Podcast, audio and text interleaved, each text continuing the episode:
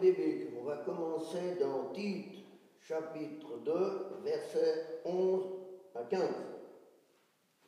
La grâce de Dieu. En effet, la grâce de Dieu qui s'ouvre a été rendue manifeste à tous les hommes.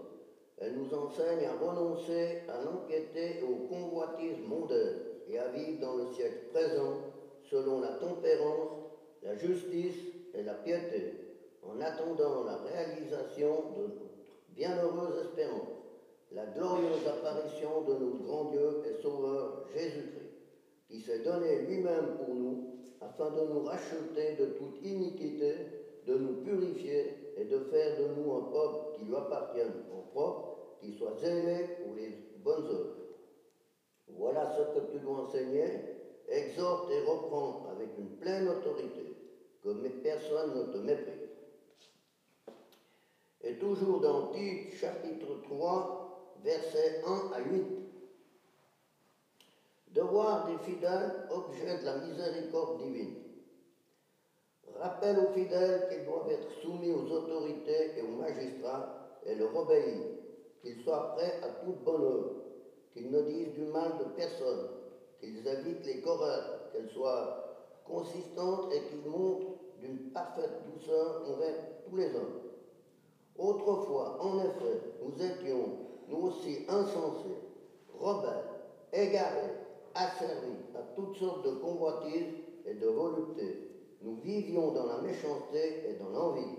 Nous étions dignes d'être haïs et pleins de haine les uns pour les autres. Mais lorsque la bonté de Dieu, notre Sauveur et son amour envers les hommes ont été rendus manifestes, il nous a sauvés non point à cause des œuvres de justice que nous aurions accomplies, mais en vertu de sa miséricorde, au moyen de la purification qui régénère et du renouveau produit par le Saint-Esprit que Jésus-Christ, notre Sauveur, a répandu sur nous avec abondance. C'est ainsi que, justifiés par sa grâce, nous sommes devenus ses héritiers dans l'espérance de la vie éternelle. Cette parole est certaine, et je veux que tu insistes fortement sur ce point, afin que ceux qui ont cru en Dieu s'appliquent à exceller dans la pratique des bonnes œuvres. Voilà ce qui est bon et utile aux hommes. Mais écarte les questions folles, les généalogies, les chorales et les disputes. Au sujet de la loi, elles sont inutiles et vaines. Évite l'hérétique après un premier et un second avertissement.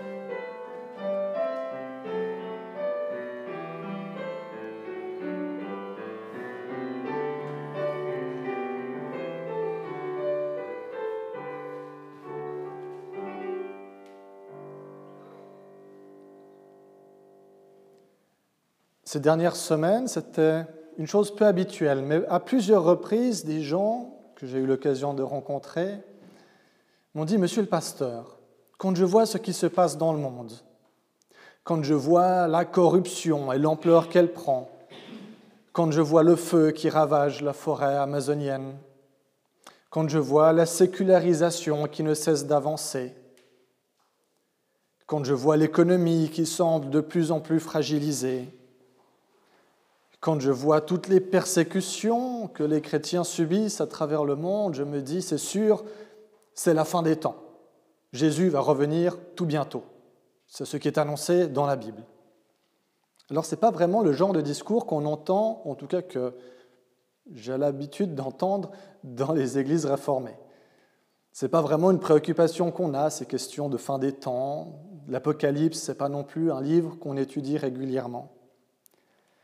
Mais pourtant, cette préoccupation, elle s'exprime. Alors des fois de manière assez euh, évidente, comme ça, parfois elle s'exprime aussi de manière un peu plus discrète. Et je ne suis pas toujours à l'aise à me dire, mais comment est-ce que je peux répondre à ça? Qu'est-ce que je peux bien dire face à ça? J'ai parfois envie de citer Matthieu, chapitre 24, verset 36, où Jésus justement parle des derniers temps et il dit, pour ce qui est du jour et de l'heure, personne ne le sait, ni les anges dans les cieux, ni le Fils, mais le Père seul. Si personne ne peut le savoir, alors pourquoi s'en préoccuper? Pourquoi euh, Pourquoi ne pas tout simplement éjecter ce genre de pensée et de discours? Mais après, j'ai lu un peu ce qui vient avant et après dans ce passage de Matthieu, et Jésus nous invite quand même à être un peu vigilants et à pas trop nous laisser absorber par d'autres choses. Cette préoccupation, les disciples l'avaient, de se dire, la fin des temps, la venue du royaume, etc. Ce sera quand Ce sera comment? C'était une question qui était déjà présente avant les disciples et qui n'a depuis jamais vraiment quitté l'homme. Si on regarde le XXe siècle, par exemple, avec deux guerres mondiales, avec un crash boursier, quantité d'autres événements pénibles pour l'humanité, là aussi on disait, c'est sûr, c'est la fin des temps. C'est sûr, Jésus va revenir bientôt. Enfin, on le disait dans les milieux d'église, en tout cas, dans certains milieux d'église. Non, c'est une question qui a la vie dure, une question d'ailleurs qui de temps en temps alimente Hollywood avec quelques films à gros budget, un peu catastrophes. C'est une question, une perspective qui suscite chez certains peur et crainte et tremblement, et chez d'autres, en particulier chez des chrétiens, qui se disent Ah, mais quand est-ce que ça va arriver? Une sorte d'impatience, hein, de se dire Ah, le, le royaume, enfin, pour de vrai sur terre Quand est-ce que ça vient? Mais je me suis quand même posé cette question, pourquoi pourquoi est-ce que cette question semble tellement nous obséder, en particulier à certaines périodes de l'histoire, mais pourquoi est-ce que c'est une question aussi présente?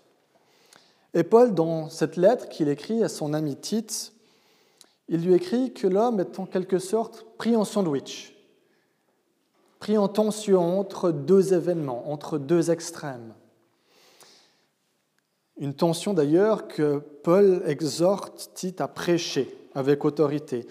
Une tension qui constitue le cœur même du message que Tite est invité à proclamer. Et il tient en les quatre premiers versets qui ont été lus.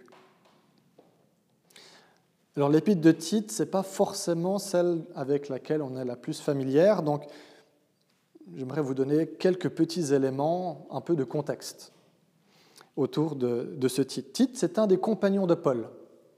Avec lui, il est allé en Crète, où ils ont annoncé l'Évangile, la bonne nouvelle de Jésus-Christ, et où ils ont implanté une nouvelle communauté chrétienne.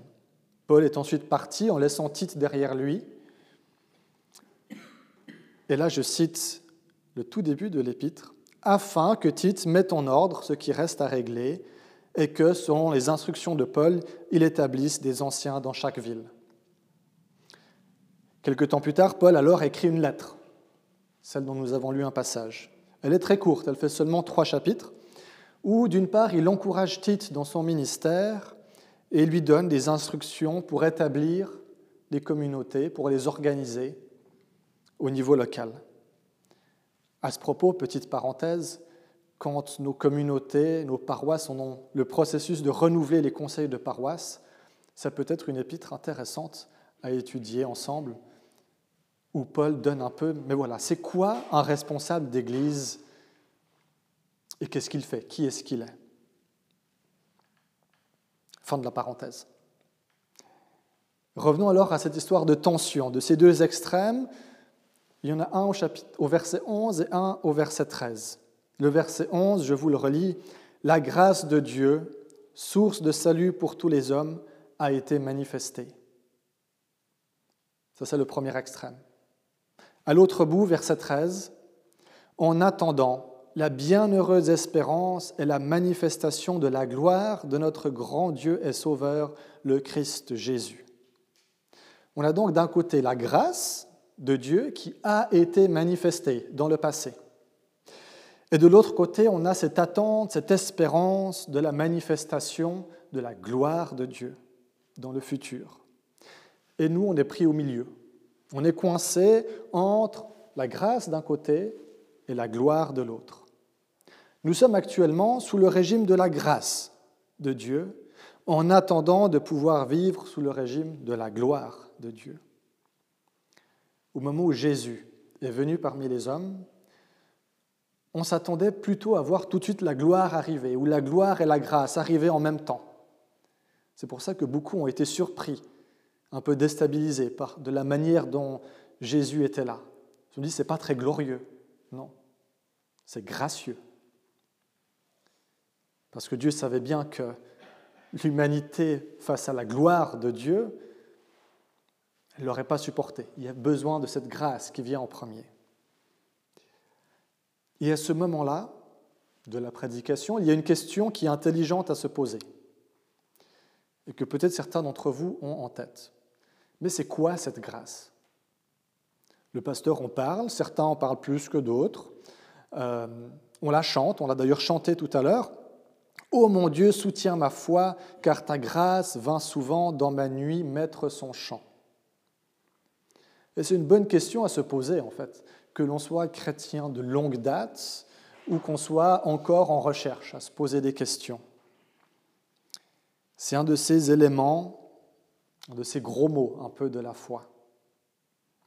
Et Paul, il en donne une explication, quelques versets plus loin, et comme à son habitude, il est assez précis dans sa manière de présenter des choses complexes, et il le fait en très peu de mots, rendant la chose assez dense. Alors je vous relis un peu le passage et on va le décortiquer rapidement. Ce sont, chapitre 3, les versets 4 à 7. Mais lorsque la bonté de Dieu, notre Sauveur, et son amour pour les hommes ont été manifestés, il nous a sauvés. Non parce que nous aurions fait des œuvres de justice, mais en vertu de sa propre miséricorde par le bain de la régénération et le renouveau du Saint-Esprit qu'il a répandu sur nous avec abondance par Jésus-Christ notre Sauveur, afin que, justifiés par sa grâce, nous devenions héritiers dans l'espérance de la vie éternelle. Une longue phrase. Une longue phrase, très belle phrase, qui nous redit que Dieu le Père, par amour, nous a manifesté sa grâce et que cette grâce, c'est un geste d'amour, un geste qui a pris forme, qui s'est manifesté en Jésus-Christ.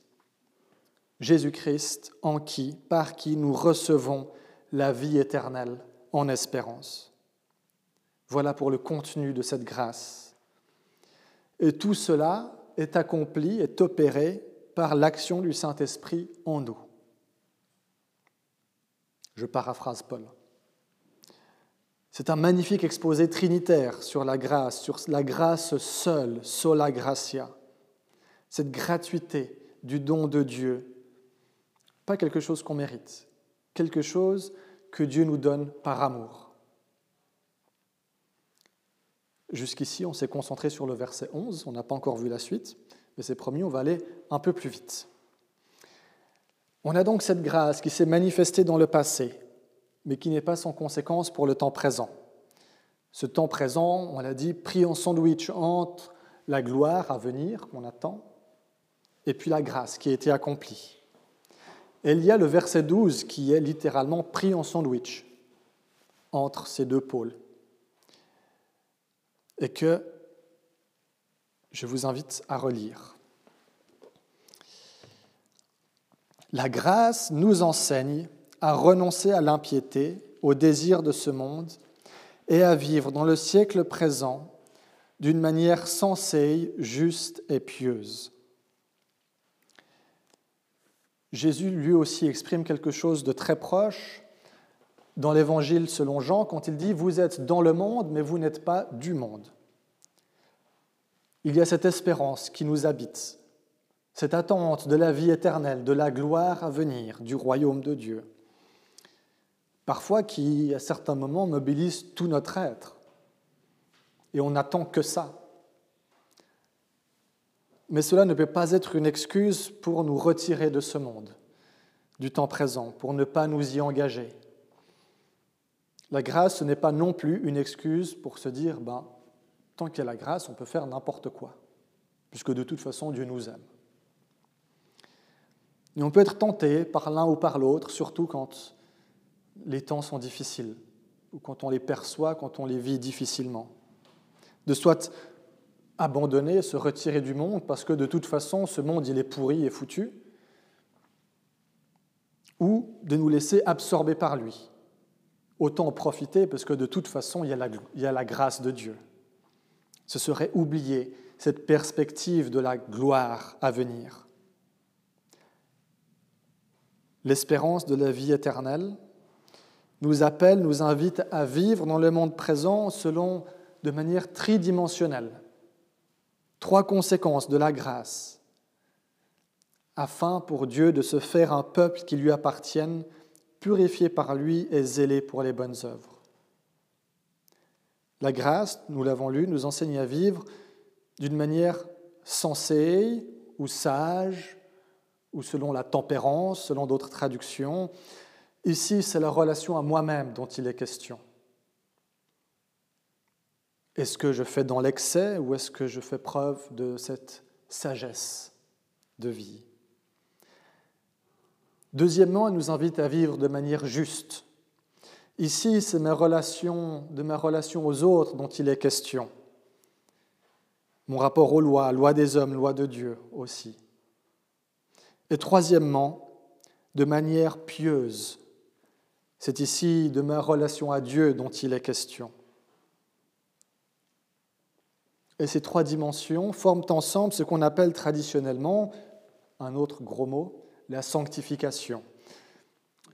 Ce processus, cette manière que Dieu a d'agir dans nos vies par son Esprit Saint, ça demande un peu notre participation aussi. En attendant la bienheureuse espérance et la manifestation de la gloire de notre grand Dieu et Sauveur, le Christ Jésus. Amen.